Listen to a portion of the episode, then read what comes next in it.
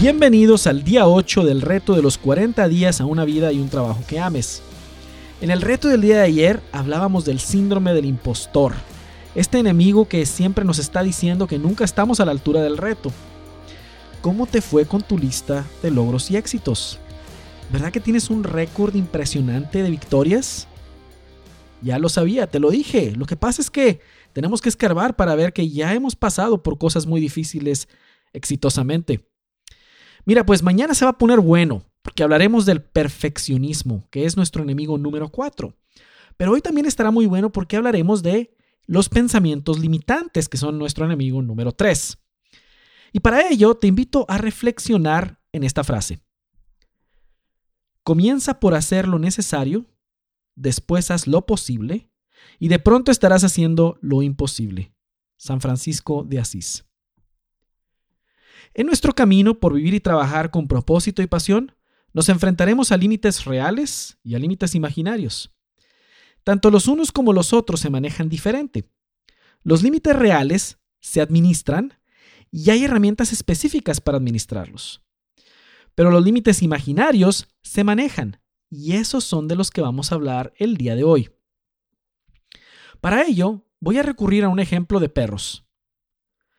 Tal vez has visto o escuchado acerca de los collares para perros que funcionan creando una barrera imaginaria para evitar que los perros se salgan de cierto perímetro que se delimita por medio de una aplicación.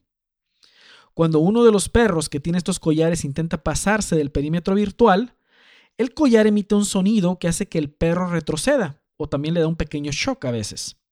Con esto, el perro va aprendiendo cuáles son sus límites en cuanto a distancia que puede ir y qué tan lejos se puede mover, sin necesidad de construir un muro real alrededor de una casa, por ejemplo. Bueno, pues algo similar pasa con los pensamientos limitantes, que son pensamientos imaginarios que se van instalando en nuestra persona. Pueden ser fruto de un paradigma, de una experiencia, de algo que asumimos o simplemente están ahí. Y lo que pasa es que estos pensamientos limitantes acotan nuestra percepción de la realidad.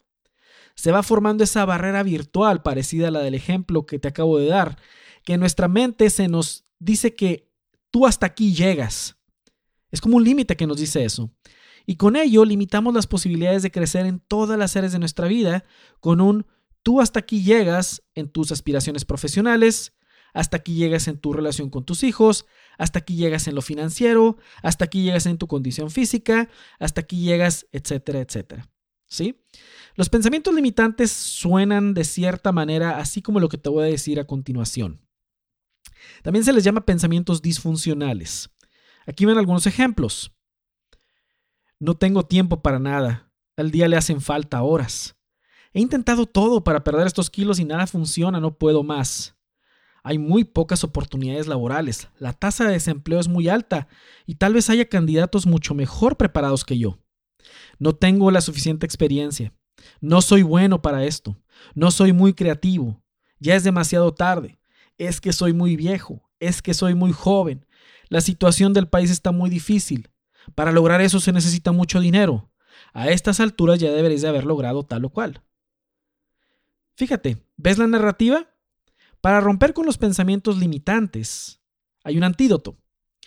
Uno debe sustituir el mal hábito de pensamiento con un buen hábito de pensamiento. Se parece mucho a lo de la espiral que vimos hacia arriba o hacia abajo, pero ahí estábamos hablando de narrativas, aquí estamos hablando de enunciados específicos que tú crees o que tienes muy arraigados en tu mente.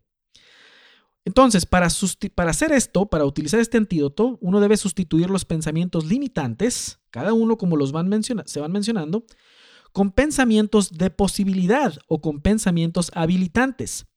La idea es que cada vez que se presente un pensamiento limitante, tú lo contrarrestes con un pensamiento de posibilidad.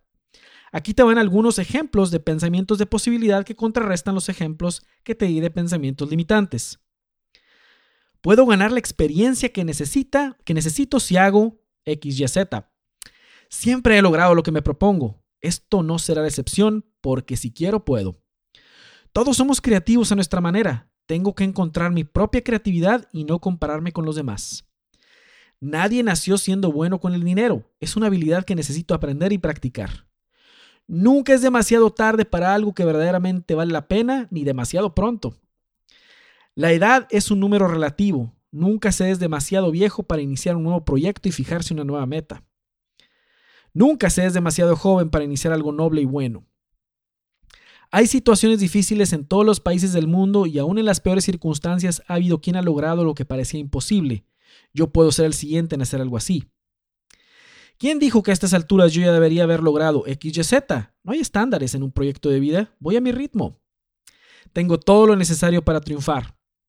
Las circunstancias no me definen, es mi actitud ante dichas circunstancias las que definen mi verdadero carácter.